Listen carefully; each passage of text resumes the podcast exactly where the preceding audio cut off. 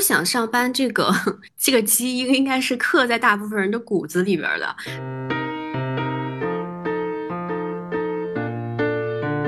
现在大家谈起来，在国内谈起来自由职业，好觉得还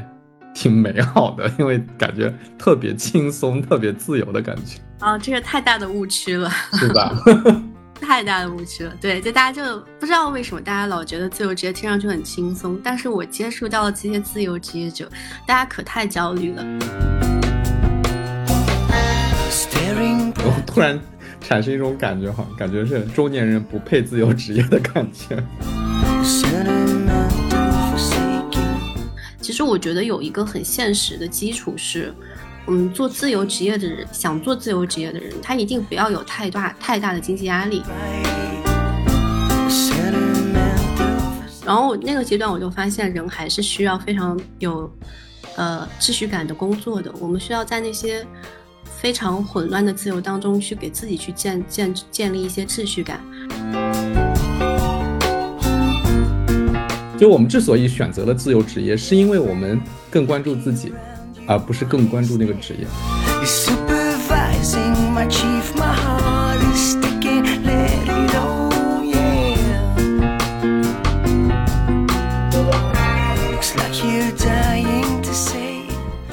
大家好，我是酸奶哥，这是新的一期酸奶哥问所有人。那今天呢，邀请了一位新的朋友，那这位朋友其实我也没有见过面啊，然后我们俩现在是在飞书上聊天啊，呃，他叫林安。Hello，大家好，酸奶哥好。呃，林安，要不你给大家介绍一下自己吧？其实也需要向我介绍一下你自己。好的，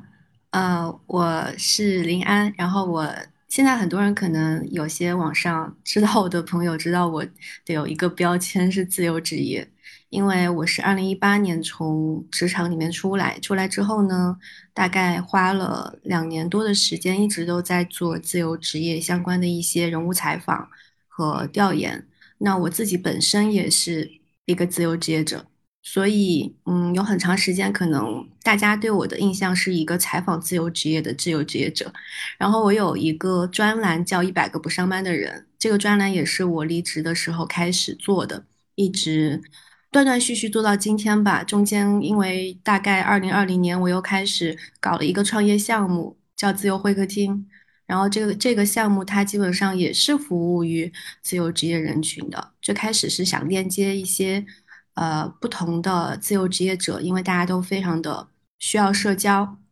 就是不知道其他的自由职业者在哪里，所以我是从线上的线下的一些自由职业沙龙办起，那慢慢的做到今天。它又变成了一个线上线下都结合起来的一个平台。那所以，我现在的一个职业就是主业，可以说在自由职业和一个人的创业这两个身份之间吧，一人公司的这种感觉。那我除了做这些。创业上的事情之外，我平时其实我更喜欢称自己是一个内容创作者，因为我大部分的时间其实还是在互联网上去输出一些内容，呃，内容的形式包括像播客、音频、视频、文字、图文，就是 我之前给自己的定位是一个多期发展的新媒体人、内容创作者，大概是这样。嗯，哎，林安，我我刚才听你说，你现在还是一个艺人公司，就你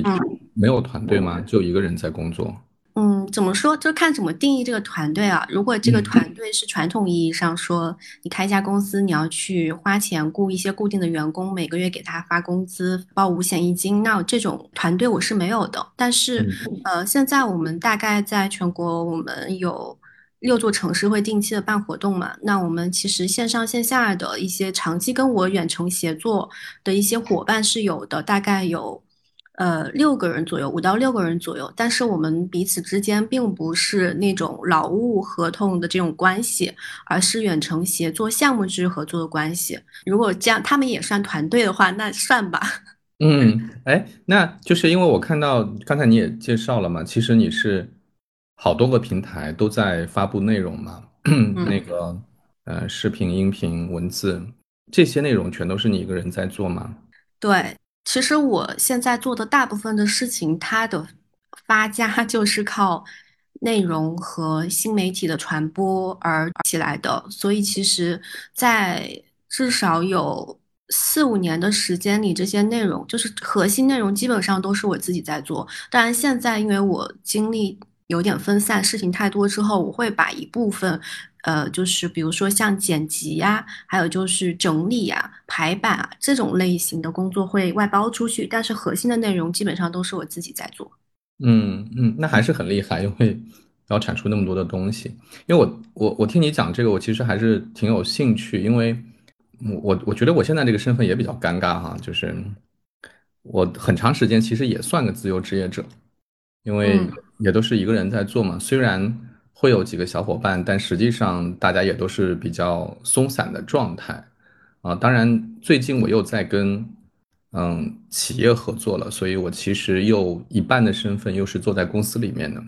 所以会有一点不一样。但是 你说的这些，其实我还是呃挺有感觉的，因为很多事情跟我以前做的事儿呃特别像。嗯嗯嗯，哎，那那这个你当初为什么会选择来做这样一件事情呢？就是你说一八年嘛，对吧？一八年开始。嗯。就虽然是内容创作，但是你的内容创作是非常聚焦的，就是聚焦在自由职业者这个这一群人身上。为什么会选呢？为为什么会选这群人呢？其实啊，之前很多人也问过这个问题啊，就大家都很好奇这个做这个决定，包括为什么在那么早的时候就确定了这个这个领域很小众。的一个群体，其实我我觉得，其实我人生当中，包括我观察很多人，他做决策，其实很多时候大家觉得好，他可能是因为啊前期做了什么市场调研，然后做了非常非常详细的一些外部洞察，然后做这个决定。其实我觉得很多人并不是这样，我们很多时候是从自身的一些需求出发去做决定，就是当下那个那个场景之下，你最关心什么？可能我们。嗯，就会很所有的时间精力都会投入在那件事情上。那回到二零一八年的话，我当时在职场，就是还在公司里面那个状态，是我那一年对工作产生了很大的一个怀疑，就是工作的这种朝九晚五的这种形式，我就觉得它就是一个循环。我们在职场的这个很大的体系里面，不断的跳槽涨薪，再跳槽再涨薪，我觉得它本质上其实。就是一个重复，一个循环，所以我当时很想跳出这种循环。那当时有一个契机，是我们公司确实也发生了一些变动，就是高层发生了一些变动。那我身边很喜欢的那个圈子就慢慢的。呃，消失了，同事很多同事都离职了，所以当时他也给了我一个就是想出去的一个一个导火索吧。嗯，在那个阶段，其实我很想出去，我不想再在这个体系里面为别人打工、为别人工作。但是呢，那个阶段我大概有半年的时间非常的迷茫，我就不知道我出去能干啥。就是我们很多时候都觉得。我们过去的那些辉煌，好像都是依依赖于一家公司和平台给我们的。那当我们自己独立出去之后，我们曾经的那些以为很辉煌的战绩也好，或者说别人对你的认可也好，是不是还存在？所以我大概有还在职场准备离职的时候，我其实就利用业余的时间一直在网上搜集各种这个信息嘛。因为当时想说，那既然要一个人出去独立，我我首先想到的就是做自由职业，就是创业。那个时候我压根就没想，我就 没有没有太大的。信心想创业这件事情，但自由职业我觉得还是可以试一下的。所以那个阶段，其实我在网上搜集呀，包括我身边其实也有很多，呃，不上班的人。我朋友圈里面，其实我扒了一下我的微信的联系人，我发现其实还是有不少人在做自由职业，没有就是上班的。所以呢，当时我就就很好奇他们到底是怎么生活的，他们。做自由职业的状态是什么样的？我就想从他们身上取取经。所以其实最开始我觉得他是从一个想解决我自身需求的这样一个角度出发，那我就用周末的时间去采访这些人，去约这些人聊天。那聊着聊着，我就觉得，嗯，这些信息还是挺值得记录下来，然后再分享传播出去。因为我在工作的时候，其实也一直会定期的在网上去写文章。我其实很早就一直有自己的一些自媒体账号，像呃那个知乎和。微信公众号，包括早期还有简书等等这些写作的新媒体平台，其实我一直有在上面写东西的，所以我就直接把当时采访的这些东西，我把它整理成文章，然后给它起了一个专栏的名字，就叫《一百个不上班的人》，然后就从第一篇开始在网上更新，然后跟我就发现第从第一篇开始就非常多的人关注，我也没有想到他那个关注度比我以前写的任何一篇文章关注度都高，我就发现哇，大家这个现在大家都这么不想上班啊，就是有非常多很共鸣的一些声音和评论，我就觉得这件事情正反馈也来了嘛，然后我自己也需要它，然后。后又有挺多这个正反馈给我带来非常多一些持续更新的动力，所以我就一直做做做做做下来。我也没想到能做这么长时间，就一直到了今天。嗯，所以你你你后来呃，你刚才说创业的事情，是我我听起来好像是原来是呃，我去采访那些呃自由职业者，然后从他们身上取经，然后也把他们的经历分享给大家。呃，后来变成了你要服务这些自由职业者是吗？这个平台。我们那个平台其实早期就是给自由职业者去提供一个社交的这样的一个呃圈子和机会，但是到今年的话，其实嗯，我们现在服务的人就是两两类，但是呃有一类就是想做自由职业还在观望，然后还在学习阶段的人，然后还有一类可能就是一些自由职业的已经自由职业，然后在这个新人阶段还在探索期的人，就这两类人群为主。嗯。明白，哎，那个正好就是扯开来聊一下，就是你讲到刚开始你写那个，刚开始写一百人的那个时候啊，你你也没有料到有会有那么多人会关注这个内容嘛？就是我们突然发现有那么多人不想上班，这个这个事儿是是一个新出现的趋势吗？就是你刚开始做这个的时候，一八年、一九年的时候，是突然之间出现了一大群人不想上班了吗？我觉得肯定不是，我觉得不想上班这个，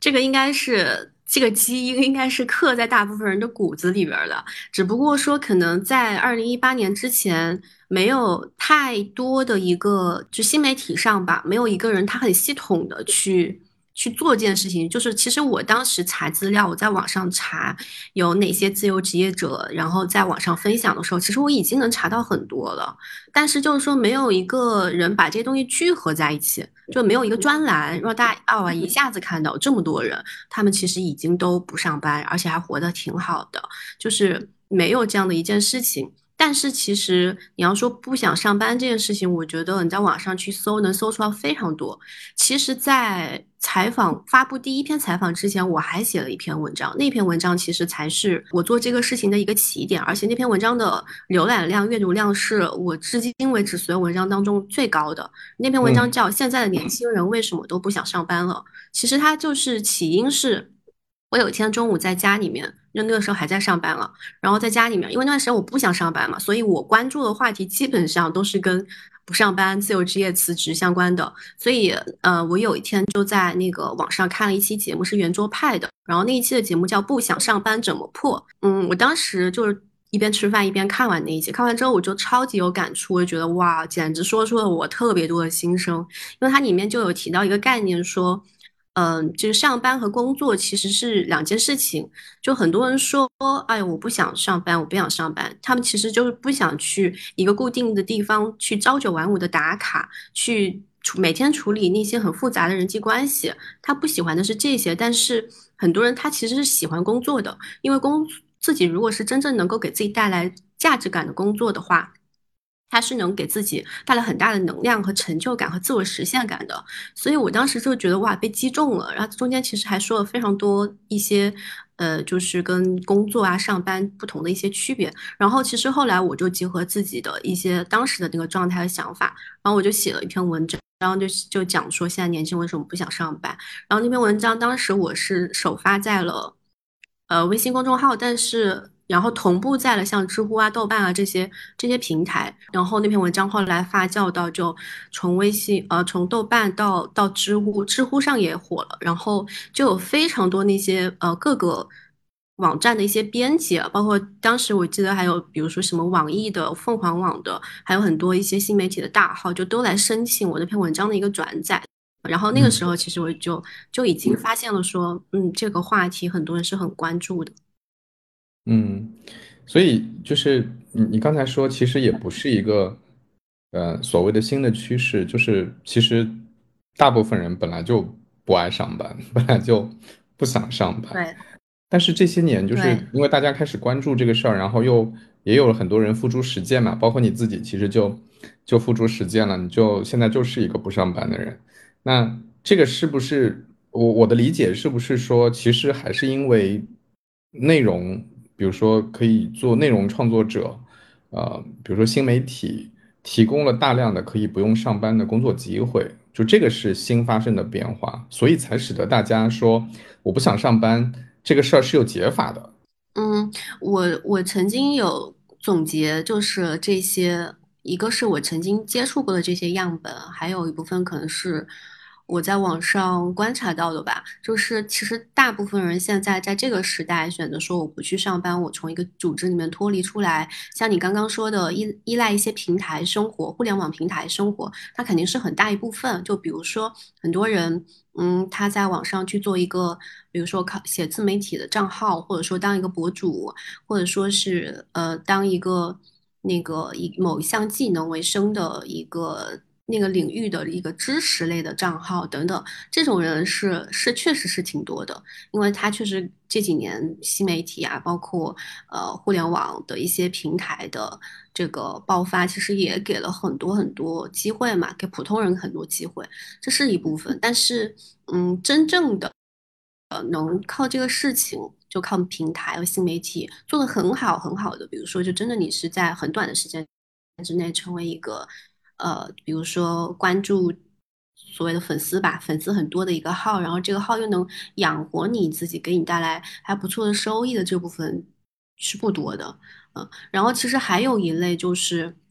做做自由选择、做自由职业非常多的类型，是一些技能型的人，就是他的那个技能是不依赖于一个大的平台，也可以独立生存的，而且他那个技能是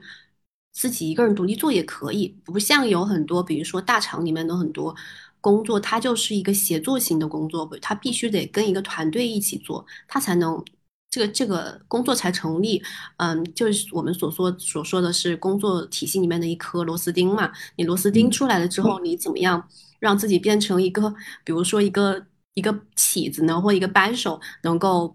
也能够去解决一些问题。这螺螺丝钉就解决不了任何问题。所以就是有一些技能型能独立的工作的一些技能型的这样的一些工作，它出来之后，其实也天然的很适合做自由职业，比如说设计师。比如说摄影师，比如说剪辑，还有像嗯，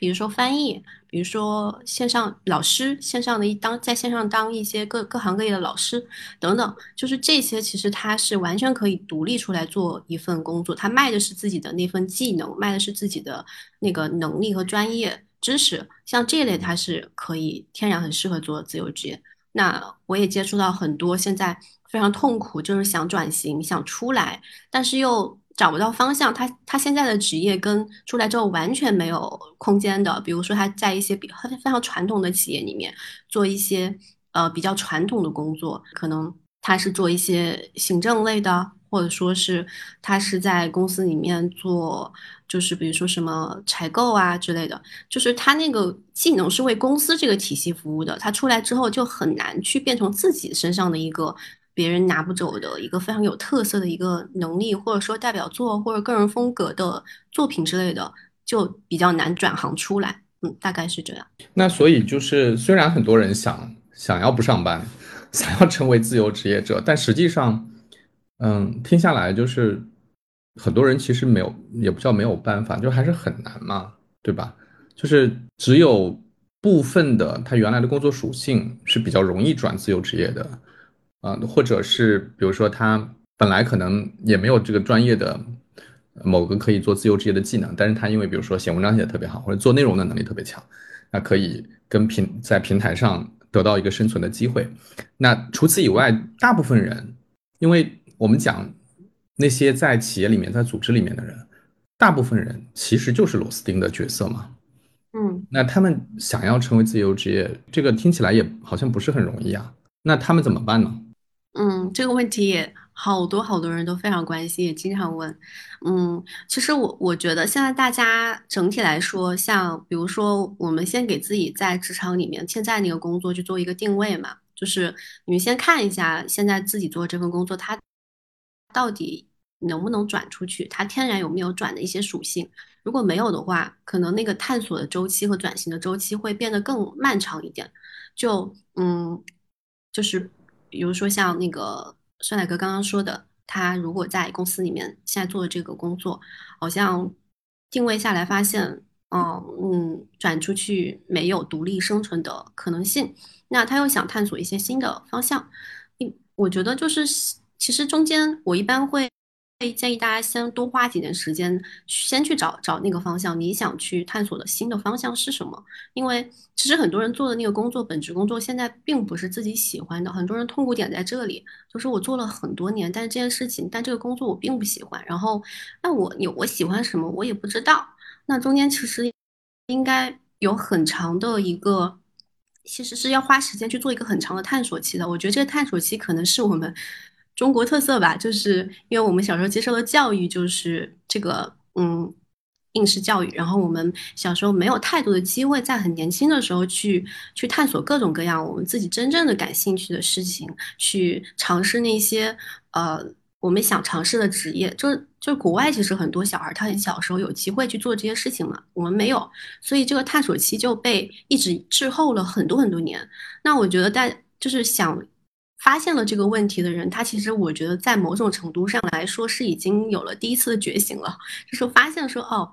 原来我现在做这个工作并不是我真正想做的，我现在做的这个事情并不是我感兴趣的。那我原来我这么多年我从来都没有去真正的探索过我真正感兴趣的事情是什么，我甚至不知道自己擅长什么。我觉得那个探这个时候可能是探索期的一个起点吧，就从那个阶段开始可以开始去。去探索了。那有些人的探索的方式是，他先利用业余的时间，就一边在公司上班，一边利用业余的时间，先去打开自己，尽可能把自己感兴趣的领域都去尝试一遍。当然有有，我曾经有一个采访对象，他那个方法我觉得也挺好，就是他当时也是在一家世界五百强的外企工作，但他那个工作都让他抑郁了，就是他实在是不开心，然后他就。就有一天专门在家里面拿一张白纸出来，然后就很安静的环境里面去把回想他从小到大真正的喜欢过的事情，进入过心流状态的事情，全部都把它写下来罗列出来，然后他再去给他排序啊，然后再从中挑选几个，利用业余时间重新把它捡起来去尝试一下。当时他就有一个呃写了一个是画画嘛，然后发现他从小到大其实非常喜欢画画的。然后他画画的时候总是能够进入那种心流的状态，所以他其实当时就利用业余的时间，有就是呃重新把这个画画的爱好捡起来，在纸上画呀，在那个 Pad 上画呀等等。再到后面，他可能觉得哎这些上面画的都不过瘾，然后他他又对纹身产生了兴趣，就想在人的皮肤上画画，然后他就。其实中间就脱产了一段时间，相当于就是那个时候也刚好是有一个他们公司有一个比较长的假期，他也他也请了一段比较长的假，那脱产了几个月的时间，在上海这边去找了，就是找了一家很专业的纹身工作室的老师，然后学了差不多我记得是一个月的时间吧，然后脱产学了一个月的时间，每天关在小黑屋里面去练那个就是什么呃纹身的一些基本功，然后后来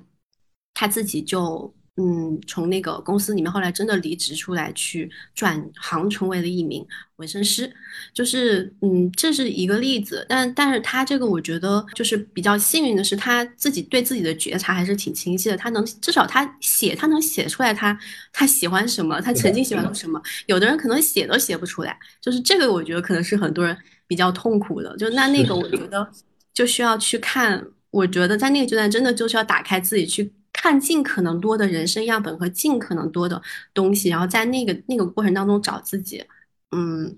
我觉得那个探索期是很长的，就可能有些人可能花了三五年，我觉得都是有可能的，因为我觉得自我探索那那个阶段是最难的一件事情。是的，我我我我听你说这个，我特别同意啊，就是因为呃，我我不知道你多大哈，但是我应该比你大不少。就是我我其实遇到很多人，其实就是中年的时候才。呃，他当然，他中年人大部分都是面临了实际的压力，他更多的不像是响应内心的感召，更多的是，比如说我们公司不让我干了，对吧？把我裁员了，就这种转岗了这种状态下，他才被迫去寻找一条新的路。然后我特别同意你说的一点，就是说中国人没有经历，很多人在年轻的时候没有经历自我探索的时间，嗯，或者说他自我探索非常的不够，因为他是按照一个别人规定好的路线发展的，他没有过这个阶段，所以当突然之间形势要求他，你那边举的例子可能是内心觉醒，我这边举的例子可能是被迫要去寻找的时候，特别痛苦。嗯，就是你刚才讲那个纹身师的 case，我觉得的确其实是比首先他这种经历还蛮少见的，其次他能写出来是就是一件了不起的事，因为很多人跟我讲的话是我不知道自己喜欢什么，我没有天赋啊，我我就没有天赋，我我就什么也不会，就很多人是这种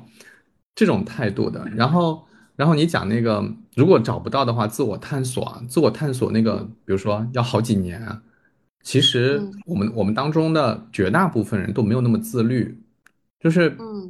怎么说呢？他他没有那种能够坚持几年去寻找自我的那种毅力，就太嗯痛苦了。我觉得，我觉得那个过程嗯挺痛苦的。然后其实，呃，还有一个点，我觉得可能是我不知道对不对啊，我反正就说出来，就是还是要趁年轻的时候多探索，因为嗯到了后边儿的时候呢，比如说一个五百强的高管吧，比如说啊，一个一个企业五百强，比如说他，呃，至少得过百万吧，啊，至少得过百万啊。然后这时候你让他转型，说你去自由职业，然后一开始的时候自由职业可能还赚的钱挺少的，对吧？可能将来还可以，但是一开场的时候肯定很少。他那种生活的压力，他没有办法转过来，就他可能最后还是会选择说，那我就去另外一家企业吧，因为嗯比如说我原来赚一百五十万，然后呃我现在去一家差一点的公司，然后差一点的职位，但好歹能赚个七八十万吧，嗯，那我至少还能还房贷吧，至少还能养家吧。就是，但是他的那个旅历程就会很悲惨。就是我这么说有点夸张啊，但是我见过太多的 case 了。就是他第一，他原来的工作，比如说一百五十万，然后他就去了一家自自我感觉已经降格了，去了一家公司七八十万，然后这家公司可能也干不久，就一年都不到，又把它开了，然后他又去了另外一家公司，又再少一点，他整个就是，我相信那个个体在那里面的感受是非常差的，就你会觉得自己正在被这个社会遗弃，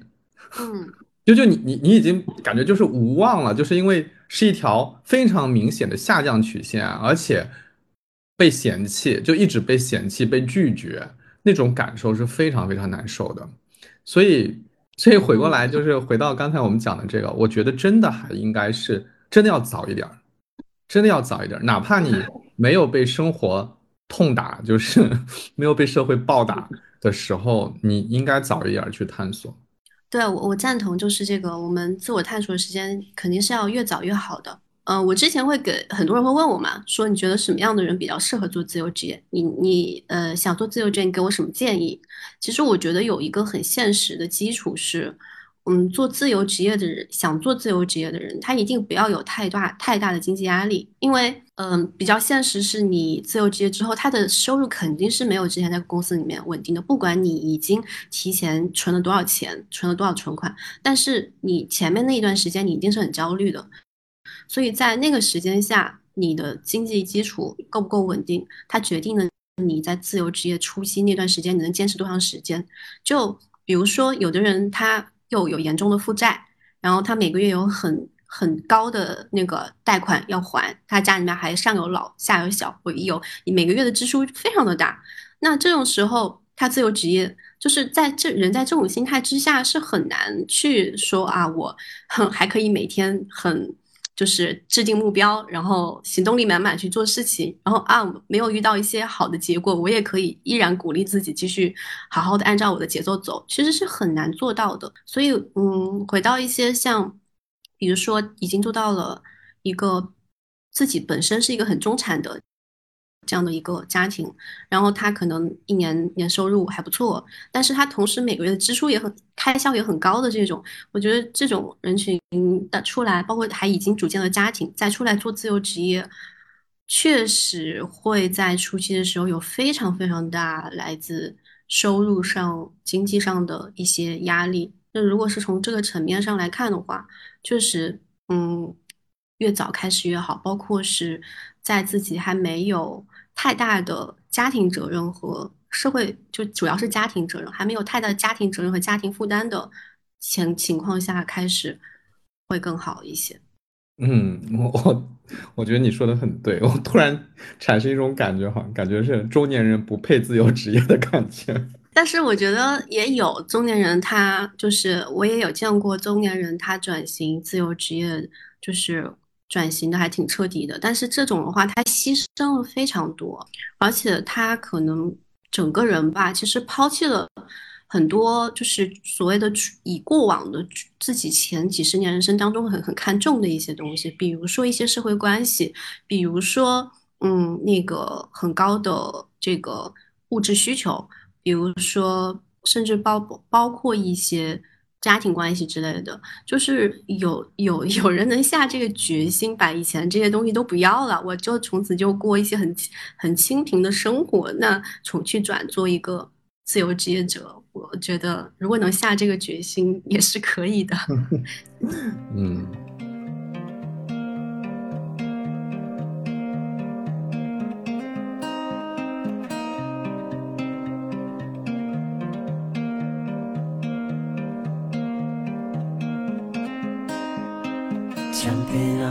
down the floor.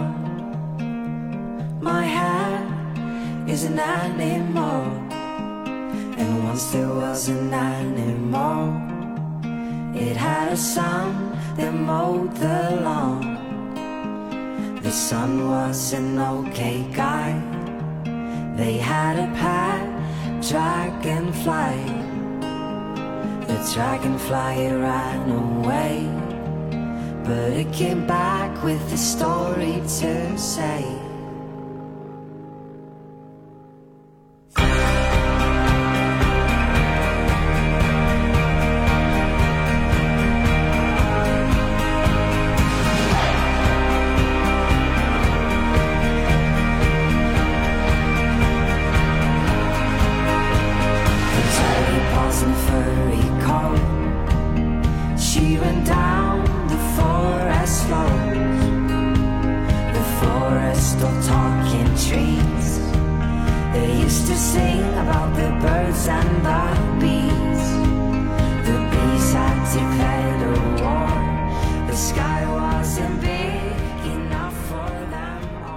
林安，那个就是你你你自己做自由职业也已经三四年了嘛？就是你你回过头去看这个这段的经历，嗯，你有些什么样的体会啊？那首先的话，我觉得最先在我脑子里面冒出来的，应该是说，我觉得对自由重新有一个理解吧。就之前的话，可能我会觉得我在职场阶段想自由职业那个阶段，我会觉得我将来如果能够实现不用就是工作的时间和地点自由，然后我自己又能够靠我的可移动办公的方式养活自己，经济独立，然后也跟之前在职场上班我也没有太高要求，差不多或高一点，我就觉得很好了。然后我当时就觉得，如果我能实现。那个目标，我觉得哇，我的生活一定会非常的开心。然后，其实我在自由职业差不多一年一年之后，我就实现了这个目标。就那个时候，我有大把的时间，很自由的时间，然后我也有这个可自己可选择在哪儿工作的这样的一个权利的自由。嗯，就是在外人看来可能会觉得我我很羡慕我那种状态，而且当时其实我每个月工作量也不大，然后收入跟之前上班的时候差不多，可能还高一点。但是我那段时间反而是我状态状态最差的时间，因为我会发现我曾经觉得很向往那种状态已经实现了之后，我整个人又进入到一种很空虚，然后没有目标、没有意义感的那种那种生活当中，就是我会发现。啊，好像这种我曾经梦寐以求想实现这种状态也就这样了。那我的下一个目标在哪里呢？那段时间我就挺没有目标目标感的，我就觉得这种生活其实就进入到一种很安逸的状态，然后又进入一种那种温水煮青蛙的那种感觉当中。所以呃，那段时间其实给我的反思还挺多的。然后我又重新开始思考说，那我真正想追求的自由是什么？我觉得其实很多人。包括我以前采访的很多人，你问他说，嗯，比如说你，你你的这个长远的目标是什么？你人生的终极目标是什么？等到你真正的实现了，呃，财务自由之后，你想去做什么？很多人可能会说，我想去做我自己感兴趣的事情、热爱的事情，呃，我想去环游世界，等等等等，就是这些答案是听到非常多的。但是我真正的有了那个时间和那个就是能力之后，你会发现，好像其实这种突如其来的这种完全没有任何嗯秩序感的自由。其实反而是更痛苦的。然后那个阶段，我就发现人还是需要非常有呃秩序感的工作的。我们需要在那些非常混乱的自由当中去给自己去建建建立一些秩序感。然后第二就是，我觉得我那个时候也是那个时候思考的，就觉得可能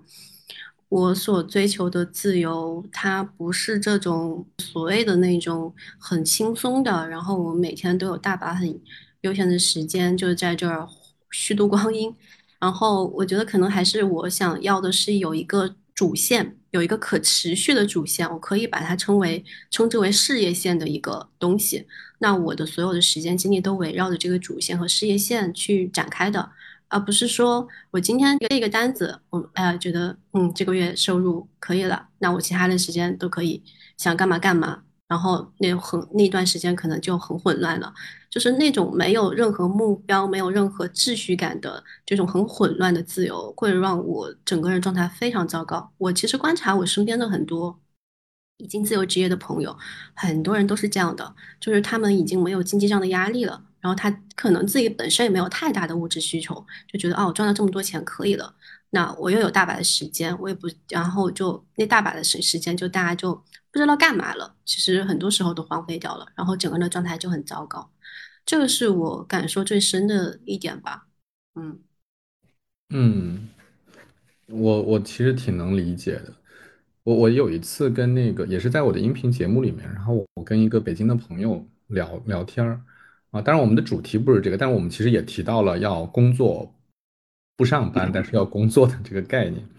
然后他当时提了另外一个点。嗯，我不知道你会不会有同感啊？就是除了这种没有秩序感的自由是一个问题以外，他说没有跟人的足够的接触和连接，他觉得对他来说是一个很大的问题。就他当他当时说他他自由职业以后，他其实呃非常有才华，所以他可以在家里面给人写剧本啊，然后做节目啊，他都可以。他说第一是他的时间感就完全没有了，他就是特别。作息特别奇怪，就是想什么时候干活就什么时候干，想什么时候睡觉就什么睡觉，自由嘛，然后就非常的混乱。然后第二是他跟外界的接触变得特别的少，因为其他人都在上班，然后他也你也不会一天到晚去找人聊天什么的，所以这个里面就会产生非常长时间的跟外界断绝了关系的那种那种感觉。他后来就受不了了，他觉得不行，就是这样子我。我完全不行，我我得去上班，我得去跟人连起来。他有很强的这种感觉，你有吗？这种感受？有的，这个这个也是非常强烈的一种那个，而且很多自由职业者他其实都会遇到的状态，也是为什么我在二零二零年的时候，我想我开始去做组织一些自由职业者的线下沙龙，其实也有一部分这个原因，是因为我我自由职业大概是。一年一年以后，其实也是我刚刚说的很，嗯，很虚度光阴的那段时间。其实我跟外界的社交也是非常少的。虽然说我有大把的时间，但是我就没有那个动力出去认识一些新的人。然后我其实大部分时间还是自己在家里面待着的。然后作息其实也挺混乱的。然后那段时间，其实，嗯，我就严重的觉得自己与外界好像已经脱轨了，就与很多这个世界好像已经失去一些交集了。我有一个印象很深刻的场景是，我有一天就是中午午睡，然后醒来的时候已经是下午五六点，太阳下山，大家都已经下班、放学回家的那个时间点了。然后当时我是住在二楼，然后楼下就是我我醒的时候能听到楼下有很多，我家附近有个小学，那些家长接那些孩子已经下课然后回家的那个那个在路上说话呀、聊天啊、闹啊那种声音。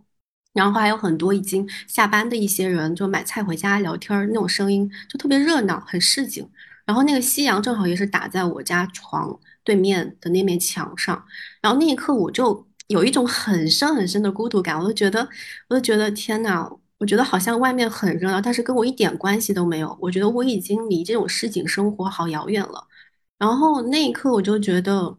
好像我现在这种状态是有点问题的，我就觉得我还是非常的需要跟外界也产生一些链接的。虽然说我并不是一个社交型的性格，我以前在公司上班的时候也并不是那么喜欢参加那些很多 party 啊、聚会啊的人，但是我自由职业一段时间之后，我就发现我完全反过来了，我特别想去认识一些新的人，去跟人产生一些交流。就是以前可能对我来说，独处是用来恢复能量的。但是当我有大把的时间，每天都在独处之后，我发现，就是它很消耗我的能量。我希望能够通过去外界认识一些人的方式，去让我的能量重新回来。所以当时我也是这个契机，我我开始在上海去组织一些线下的自由职业者的一些沙龙，然后就是想把就跟我有类似情况的人聚集在一起，大家聊一聊，然后大家就是最近都在干嘛呀？然后，呃，你有没有？经历过类似的阶段呀，然后大家就互帮互助一下，或者说单纯的就是缓解一下情绪上的一些呃消极，或者说是有一个情绪上的出口吧。所以其实我后来干这个事情，也是为什么后面有就是什么自由会客厅、线下沙龙啊什么之类的。明白，林安，你刚才描述的那个场景，画面感好强，就是。嗯，我虽然不认识你啊，我们今天第一次聊天儿，呃，我我在你描述那个场景的时候，觉得非常能看到你在这个方面的天赋。哎，那个我上就是昨天我还听了一期，就是你播客里面好像是播放量最大的一期，就是关于那个 fire 的，嗯嗯，就是国外的这些，嗯，我不知道 fire 怎么具体定义啊，反正就是。呃，追求这种比较自由的，不管是财务自由还是是工作上的这种自由，嗯，所以我们刚才前面讲的这些中国的自由职业者，他会面临的这种挑战，比如说，呃，要追求这种秩序感呐，然后要追求与人的连接啊，这些事儿，因为国外自由职业可能发展的比我们早很多嘛，我不知道你你你你有没有了解，就是说那。比如说其他国家的人，或者是走的比较早的那些自由职业者，呃，他们是怎么解决这些问题的？他有没有更好的解决方案呢？我觉得首先那个 FIRE，他们其实 FIRE 运动是在美国那边兴起的嘛，然后他们那个是财务自由，倡导财务自由，提早退休，但是就是很多人就记住了财务自由，就就理解为财务自由就可以不工作，然后还这个。靠我的一些投资收益，然后能支撑我每个月的日常的一些支出和开销，就单纯的理解成这个。但是其实，很多做这个就是倡导和想将来成为一个 fire 能实现这种状态的人，他其实是希望，嗯。能够有更多的自主的时间去去做一些自己真正想做的事情，就不为金钱的一些事情，他还是在持续的工作的。就是我觉得那种状态是很多人就是比较追求很健康的一种很 fire 的那种状态。然后说到国外的一些自由职业者，他们怎么解决这些问题？嗯，确实，国外我之前看到一个数据，但是比较早的数据了，应该是一九年的吧，就是说美国那边其实他们有百分之三十的。人是自由职业者，嗯，就他们那个基数是很大很大的嘛。但是，嗯，他们的国外的环境跟我们国内也不同，因为他们其实自由职业者的一些基础的一些社会保障、各种福利还是不错的，所以他们可以去。就他们其实很多时候你在国外说啊，我就是我，我是在疫情期间也有在网上去跟一个在美国做自由职业的一个外教也有。聊到这个自由职业的话题，然后他其实就是有说到他们那边其实很多他们的自由职业者就是那种有点就项目制的感觉会也挺多，就是可能他每两周他就要每两周到每一个月可能他就要换一个新的项目，一个新合作的一个客户，然后他也有那种长线签那种客户，就一年可能他跟一到两家公司去签比较稳定的那种，以自由职业的身份签一个比较稳定的订单，他其实这一整年的收益就 OK 了，就没有太大的经济上的一些问题了。而且他又有一些社会福利的一些保障，包括像他们疫情期间很多自由职业者，政府是给他们一些失业金的补贴的。我昨天还看到一个数据，说的是他们疫情期间每个月这些失业的人，政府给每月给补贴差不多有两折合两千人民币左右的这样的一个。一个一个资金，那这群人他们其实在这个焦虑感上跟国内比，自由职业者比是是要小很多的。就我们国内真真的是没有啥保障，就是你社保、五险一金都要自己交，就是这种焦虑感是我觉得是不一样的。而且还有一个是因为他们那边这种自由职业人群的基数大，所以当一个人只在公司的人说啊要出去做自由职业，其实身边人并不会觉得他做了一个多么很。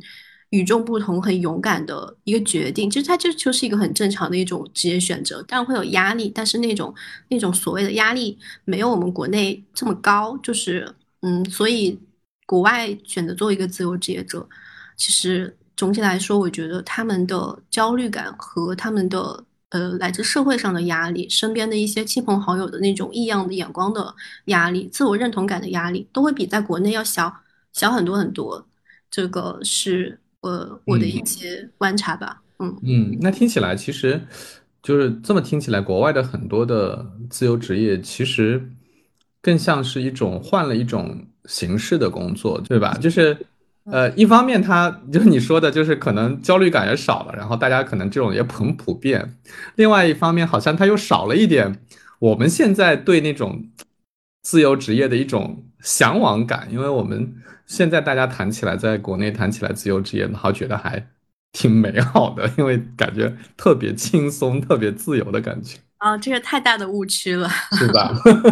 太大的误区了。对，就大家就不知道为什么大家老觉得自由职业听上去很轻松，但是我接触到的这些自由职业者，大家可太焦虑了，而且就是真的是比上班的时候更忙。我就觉得每一个自由职业者，我觉得他们都好忙。就是，而且都是那种高强度的工作，高强度的自我剥削。就是大城市啊，在城至少在城市里面生活的自由职业者，大家压力、精神压力其实都挺大的。然后，嗯，就是工作的时间也挺长的。当然也有有一些呃，就是工作时间可能一天只工作三个小时、四个小时但那种的话，其实是已经相对来说比较成熟，他的那个业务已经跑得很通了。这种也有，但是不是多数，是少数，而且是很很难。就是，嗯，我觉得要看要看这个人，一部分是运气，一部分是自己自身的能力，还有一部分是他之前在职场上积累的一些经验也好，资源也好，人脉也好，是不是已经到位了，他出来做了这个自由职业。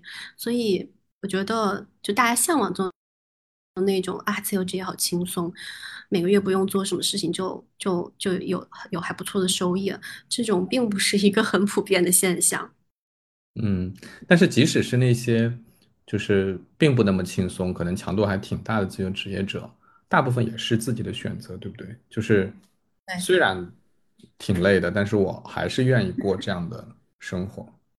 对，是的。就是有一个很大的观念上的转变，就是以前在公司的时候，你你很累的时候，你你可能会想说，我每天这么辛苦，我这么累，我为了什么？我是为了老板是吧？就感觉好像是我在为 我在为他赚钱，我在为他，呃，做做做做更更让更多人知道这家公司，让更多人这个让更多人为公司的产品买单，就是就会人会有很多抱怨，就对，如果是那份工作也没有给你带来任何价值感和意义感的话。这种抱怨就会非常强烈，但是当我们为自己工作的时候，我们很清楚的知道，你现在做的每一每一步都是为自己，它可能是为你增长经验，可能是为你呃将来更好的实现某你的某个目标，或者说就或者说你这两者都没有，至少也给你自己带来了收入，就是。那个抱怨感其实就会少很多，而且甚至有的时候，因为是在知道在为自己做事情，那个那个内在的驱动力很强，所以有的时候反而会一不小心就过劳工作，然后没有那种生活工作的边界，就变得非常的自我剥削。是，但是我从另外一个角度来讲，就是我觉得人的很多的劳累感，就是那种不开心，嗯，其实是。其实很多时候是受这个影响的。就是我举个我自己的例子，就是我以前在公司里上班的时候，如果到了晚上，比如说我回到家了，然后可能加完班回到家了，很晚了，还有人给我发微信谈工作的事儿，我就特别讨厌，对吧？我就我就很想直接就关掉了，就不理了，我甚至关机都可以，对吧？但是你是不开心的。但是当我开始自由职业的时候，我我经常半夜三更还跟工作伙伴特别热火朝天的讨论事情，你也并不觉得累，就是他那种带来的那种疲惫感，对于这个人的这种压迫吧，反而就是没有了。虽然其实你物理上、身体上你是在花脑子、花在工作的，但是你其实还好，就是没有那么痛苦了。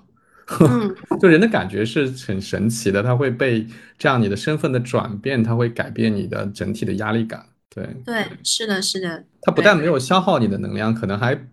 从某种程度上补充了一些能量进来，对，挺有意思。嗯。爱丽丝，你的梦里，我的记忆会不会被谁拿去？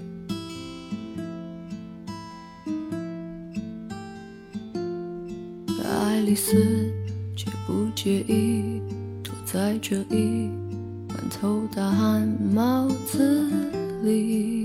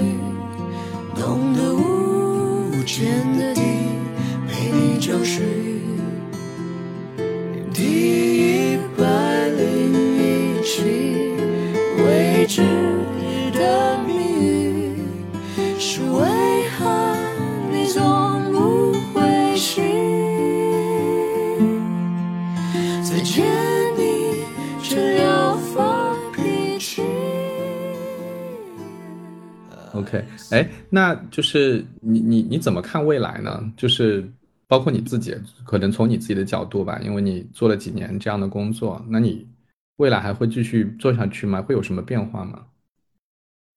我至少这未来这几年，我觉得我应该还是会在自由职业这个圈子里面、这个领域里面去做一些事情，因为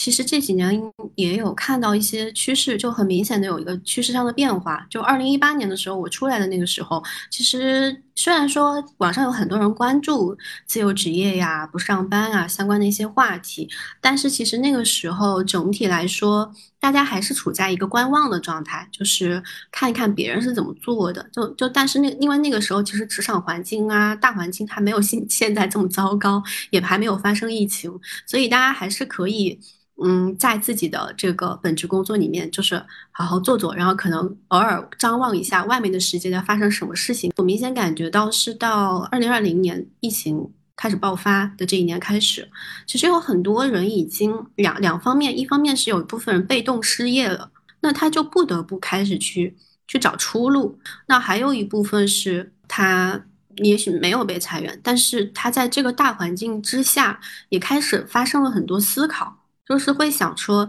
可能也开始去思考说，呃，工作的意义是什么？然后生活，我我我最想要的生活是什么？在这种充满不确定性和不稳定性的这样的一个时代背景之下，那大家其实他反而触发了很多人去思考这个事情。嗯，思考多了，其实后面也开始去想做一些改变嘛。所以我明显感觉到，二零二零年之后，整个媒体的环境也好。包括网上的大家的关注点也好，就开始越来越关注自由职业、远程办公，还有就是什么全球旅居等等等等这种类似的这种新兴的生活方式，越来越越多人向往，越来越多人关注。然后再到今年，嗯，二零二二年也是又经历一波比较严重的疫情。然后而且你像我们这次，嗯，在上海这两个月的时间里面，其实呃大家。基本上都不能去线下工作了嘛，所以很多很多公司不是也开始去尝试一些远远程办公嘛，远程协作。而且我我身边有很多以前在公司上班的朋友，其实他们有很多人就是相当于是以前在观望别人怎么样，这个自由职业怎么样远程协作的，这现在是给了他一个，哼，虽然不是主动要的一个被迫的机会去体验啊，原来在家办公是这样一种感觉。那有一部分人其实。他已经适应这个节奏之后，他可能也会去思考说，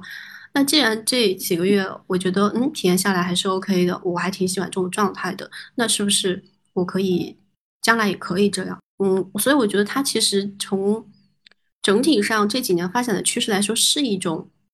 未来会越来越关注的。越来越多人关注的一种新兴的工作方式，所以在在这个趋势上，我其实在包括我这几年自己一直也在做这个事情，我也很看好这件事情，我也很喜欢这件事情，所以我觉得其实在未来至少三年左右，我应该还会在自由职业这个领域里面继续深耕吧，然后嗯。也会继续探索一些新兴的一些方式，我觉得他他这种生活方式也好，工作方式也好，希望能够真的通过这种工作方式的一些开拓和探索，能够有越来越多的人从那种很传统的、很很糟糕的那个工作体验里面出来，然后能够真正的发挥自己最大的创造力，热爱上自己的工作。我觉得如果每个人都能够热爱自己工作的话，那我们其实是能。能够创造更多有价值的东西的，我们整体的幸福感也会更高一些。嗯嗯，我我非常同意。而且你刚才讲的那个，就是的确是的确是这样，就是大家因为这个疫情啊，因为尤其这次风控啊，很多人把工作的习惯可能都会改变了，因为大家觉得好像有很多。工作其实也不用去上班，不用坐在办公室里就可以完成。那为什么我们要用那种效率很低的方式来完成？对，真的真的可能很大程度上促进了这个事情的发展。嗯，是的，对。好呀，谢谢林安，就是你还是让我对自由职业这件事情有了很多新的看法的。虽然我自己也是，嗯。也算是自由职业者，做过一段时间，但是有有很多问题，我其实也没有想那么多啊。但是你讲了很多的这种感受和洞察，其实呃，我也都挺有启发的。哎，最后你可不可以，因为你采访了那么多自由职业者嘛，然后你跟那么多自由职业者，嗯，也也有交谈，也有接触嘛，嗯，你能不能给我们讲一个你印象最深的，或者你觉得最有代表性的？呃，转成自由职业者的故事啊，有没有这样的故事？嗯，最有代表性的可能举不出来，因为我觉得好像每个人的经历都非常不一样。嗯，就是是是千不是千篇一律，所以所以可能代表性的我一时半会儿很难想出来。但是如果是印象最深刻的话。我以前基本上都会举那个女生的例子，然后也是我刚刚前面说那个，呃，叫纹身师，就是他之前在五百强外企工作，后来去做纹身师。我我很喜欢分享他的故事，是因为我当时采访他的时候，他给我的触动比较大。然后我这几年其实也有在观察他后面的一些。职业发展，我会发现他后面又改了好几转了好几次行，但是虽然说转了好几次行，但是他的主线是很清晰的，而且我觉得他现在的状态，整个人的状态是在往越来越好的方向上发展的。就是我大概讲一下他是什么样一个。嗯，转转变的一个路径。一开始的时候是在一家世界五百强的外企里面做市场部的工作。那做了几年之后，就是发现不太喜欢，甚至到了一种要抑郁的状态，所以就开始去自我探索嘛，去回想自己小时候喜欢的东西事情是什么。然后那那个阶段，他其实做了很多事情，就是一方面是画画呀，一方面是去学纹身，然后还有呃练瑜伽，因为他自己也是一个瑜伽冥想爱好者。然后还有就是去业余时间去学那个自由潜水，考了去国外的很多海岛城市去考那个自由潜的一些潜水教练的证书。那他辞职正式辞职之后做的第一份工作是纹身师。那纹身师是是。他曾经很梦寐以求，觉得很酷炫、很有范儿，然后自己又很喜欢，能跟自己喜欢那个喜欢的画画这个兴趣爱好结合在一起，很完美的一份工作。他做了一段时间之后，然后他会，嗯、就是我们跟新的工作会有一个蜜月期嘛。那这个蜜月期过了之后，他会发现他进入到那种重复的一个。重复劳动的那个工作状态之后，就每天可能做差不多的事情、类似的事情，包括你喜欢的这个东西，你要为了去交付给客户一个满意的作品的时候，你就有非常多的取舍和权衡在里面。那他就会发现这件事情已经给他的那种兴奋感和新鲜感是在慢慢的消失的，就是这个曾经让他很很喜欢的工作，他就发现自己有点越来越喜欢不起来了，甚至也又开始带来一些新的痛苦了。这个时候，他就又去转行做新的另外一个职业，去做了自由潜水教练。那又重新开始了新的一轮的这个探索啊，创业，就是开了这个自己的自由潜水教练的一个小小的工作室俱乐部吧。然后，嗯，也做。我当时采访他的时候，其实他是在做自由潜水教练的这个状态。然后，嗯，也在上海这边做了应该有一年左右的时间吧。嗯，其实那个时候他已经到一个比较自洽的状态了，就是对自己的生活、自己的工作、自己想要什么样的、想要什么样的生活方式，还是比较清晰的。嗯，也不再去在意外界的一些目光审视和评判，就是追寻自己内心，做自己真想做的事情。然后再又过了一年多吧，就是现在应该有两年了。嗯，因为我是二零一九年采访他，两三年了吧。然后前段时间我也有问他说最近在做什么事情。然后发现他又没有做自由潜水教练了，又关把那个给关了，可能也跟疫情有一些关系吧。然后现在又开始做，他开始做那个呼吸教练。然后，嗯，那是什么？呼吸教练是什么？嗯，其实跟冥想是有有有一些相关性的，其实也是那种通过观呼吸的一些方式，然后去调整自己的那个状态，就是跟冥想有点像，嗯，然后一一个体系啊。然后他还在学中医，然后嗯，他自己还在这个网上去做一些自媒体的账号，嗯，拍一些视频跟大家分享，呃，用如何用一些比如说结合结合瑜伽、冥想、呼吸法等等这种方式去做抗焦虑，他叫他自己叫抗焦虑博主，然后就分享这样的一些小知识，然后他他在。差不多几个月的时间之内，粉丝就涨得非常快，现在已经有在网上应该累有十几二十万的粉丝了吧，在网上就拍那些视频，所以他又转了。然后呢，我我会发现，看上去别人可能会觉得，就这个人好像一直在转行，就是一点都不稳定，就是线路线也不清晰。但是其实他这几年转行背后都是有一条主线的，就是他不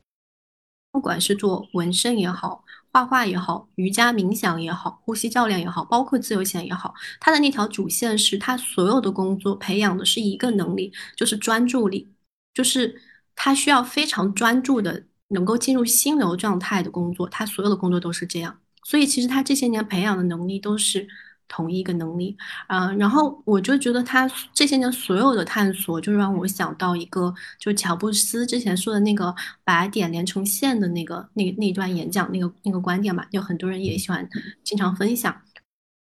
我就觉得他其实曾经在他这些就是探索的路上画了非常非常多看上去很杂乱不相关的一些点，但是当你。走到现在再回头去看的话，你觉得就会发现啊，原来这些点它是可以连成一条线的，它背后有一套很清晰的逻辑。但是他可能当时在尝试和探索的时候，并没有想得很清楚，说啊，我是要主线是什么？主线是呃专注力什么的。但是他他他一直在跟着自己。发自内心想要去做的方向走，然后他们意外的连成了一条线，所以我觉得这个案例我经常跟也会跟大家分享。我就觉得，嗯，大家现在都很焦虑嘛，就很想要一些速成性的东西。我现在做这个事情，我马上过多长时间能得到结果？但是我觉得那些真正的在自我探索的这条路上一直在持续探索，而且。嗯，能出来越来越越走越好，越探索越好的一些人的话，他其实是花了非常多年的时间去做各种各样不同的事情，然后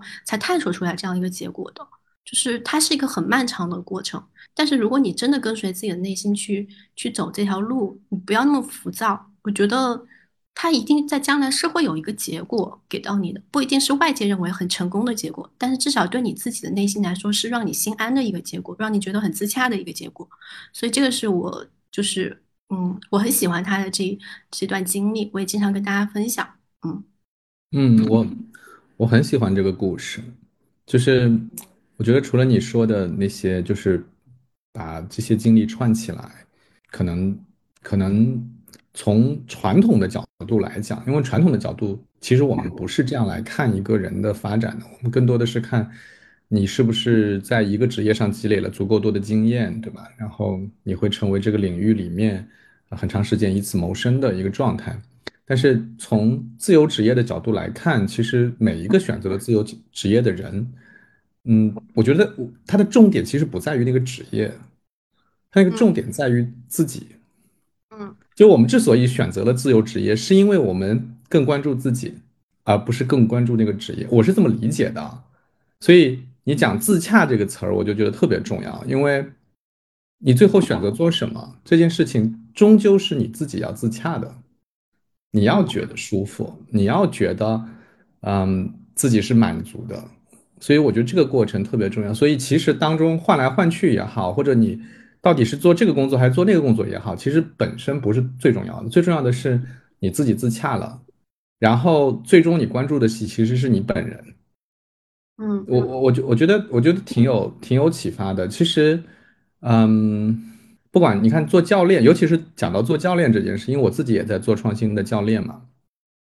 我觉得做教练这件事情，其实重要的并不是说我在做教练之前我做过什么工作，重要的是，嗯，甚至是我的工作越多越庞杂，反而是越好的，因为意味着我对自我的探索是充分的，所以我才能够在自我认知上面是比别人更高的，是更有内容。更加可以去，呃，赋能别人的，我觉得这个是是是挺有意思的一件事情。嗯，其实你你这个例子还其实挺回答了我，嗯，我以前也会思考的一个问题，就是，